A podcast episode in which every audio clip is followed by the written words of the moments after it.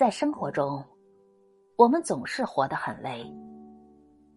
说一句无关紧要的话，做一件无足轻重的事，乃至做出一个微小的选择和决定，都总喜欢去看他人的脸色。我们总怕伤到别人，需要小心翼翼的维系着关系。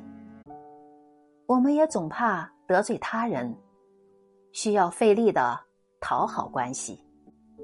作家毕淑敏说：“我们的生命不是因为讨好别人喜欢而存在的。